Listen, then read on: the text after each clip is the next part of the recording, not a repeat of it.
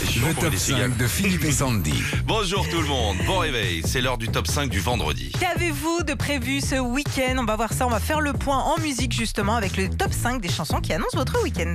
Alors, Didier de Lyon. Sa musique de ce week-end, c'est Fleetwood Mac. Little Lies.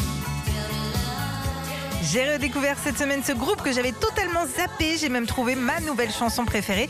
Elle va m'accompagner sur la route demain entre Lyon et Perpignan. C'est ce que nous dit Didier. Sortie en 87, cette chanson signe le retour du groupe Fleetwood Mac dans les tops de toute l'Europe. Fanny de Carcassonne, soprano. Ah ouais d'accord. Dis-moi soprano, il fait plus de rap Il a arrêté Ouais, ouais, dit, j'ai cru halluciner quand j'ai entendu mon fils chanter ça. Gold, c'est mon groupe préféré. Soprano, c'est le chanteur préféré de mon fils. Et je pense que ça va être une vraie cacophonie ce week-end. Près des étoiles, c'est la nouvelle version, la nouvelle chanson, pardon, de Soprano, sortie avant-hier. Bon. Ok, Bertrand de Cholet, Billy Paul. C'est la chanson de son week-end.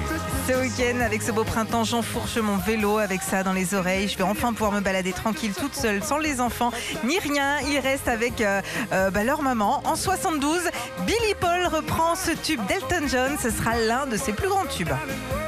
C'est canon ça. Euh, Kate de Paris, la chanson de son week-end, c'est Nicolas Perrac. So far away c'est sublime, ça. from LA. So, So far far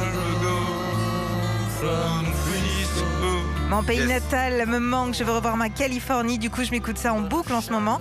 En 75, Nicolas Perrac est sur le point de ne plus avoir de maison de disque, sauf que cette chanson sera un tube et du coup sa maison de disque de l'époque le gardera. Bon malin. Bah, ils font de la thune, hein. bah ouais. Jean-Marc de Vichy, Chalamar. Oh là là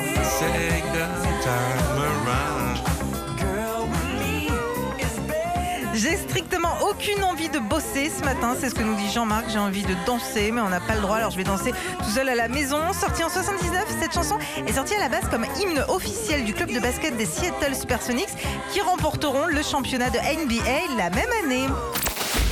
Retrouvez Philippe et Sandy, 6h-9h sur Nostalgie.